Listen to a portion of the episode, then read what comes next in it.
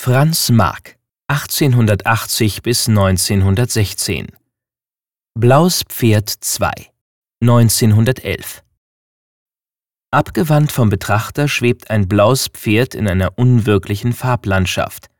Unter den Hufen des Tieres führt ein Weg, oder ist es ein Bach, in eine Gegend, in der Hügel, Himmel und Wolken andeutungsweise erkennbar sind. Das Pferd steht still, doch scheint durch seinen Schweif und die Landschaft ein kräftiger Windstoß zu fegen. Frei von jeglichem Nutzen als Reit- oder Arbeitstier beeindruckt das Pferd in seiner Größe, gleichzeitig lässt sein Blau an die Sehnsuchtsfarbe der Romantik denken. Weil das Pferd von hinten dargestellt ist, geht der Blick des Betrachters in dieselbe Richtung wie der des Pferdes. Dies spiegelt Franz Marx Bestreben wider, sich in die Seele der Tiere einzufühlen. Es ist, als ob wir die Welt aus der Perspektive des Pferdes erleben würden. Das Hauptinteresse des in München geborenen Künstlers Franz Marc gilt schon früh der Welt der Tiere, denen er sich sehr verbunden fühlt. Rehe, Hunde, Kühe, vor allem jedoch Pferde dienen ihm als Motiv, anhand dessen er seine Vision einer neuen Kunst entwickelt. Zunächst noch realistisch, dann zunehmend frei stellt Marc sie in reinem Rot, Blau oder Gelb dar. Er bettet sie in abstrahierte Landschaften ein, die er durch die Komplementärfarben Grün, Orange und Violett belebt. Eng verwandt mit dem Berner Bild Blaues Pferd II ist das Gemälde Blaues Pferd I, das die gleichen Maße aufweist und ebenfalls 1911 entstanden ist.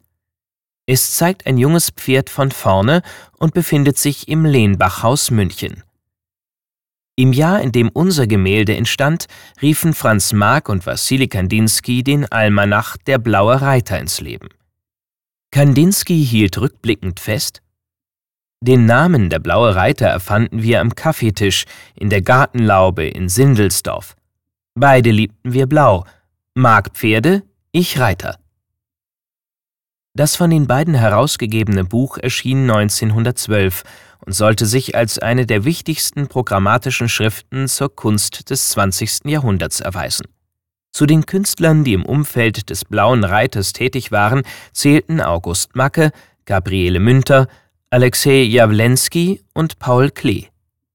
Sie stellten nicht nur ihre Werke gemeinsam aus, sie teilten auch die Auffassung, dass eine innere Verwandtschaft bestehe zwischen den neuesten malerischen Tendenzen und den Werken der Gotik, der Volks- oder Kinderkunst. Mit Ausbruch des Ersten Weltkriegs endeten die Aktivitäten der Künstlergruppe. Wassili Kandinsky kehrte nach Russland zurück und Franz Marc, der sich freiwillig zum Kriegsdienst gemeldet hatte, fiel im Alter von 36 Jahren bei der Schlacht von Verdun.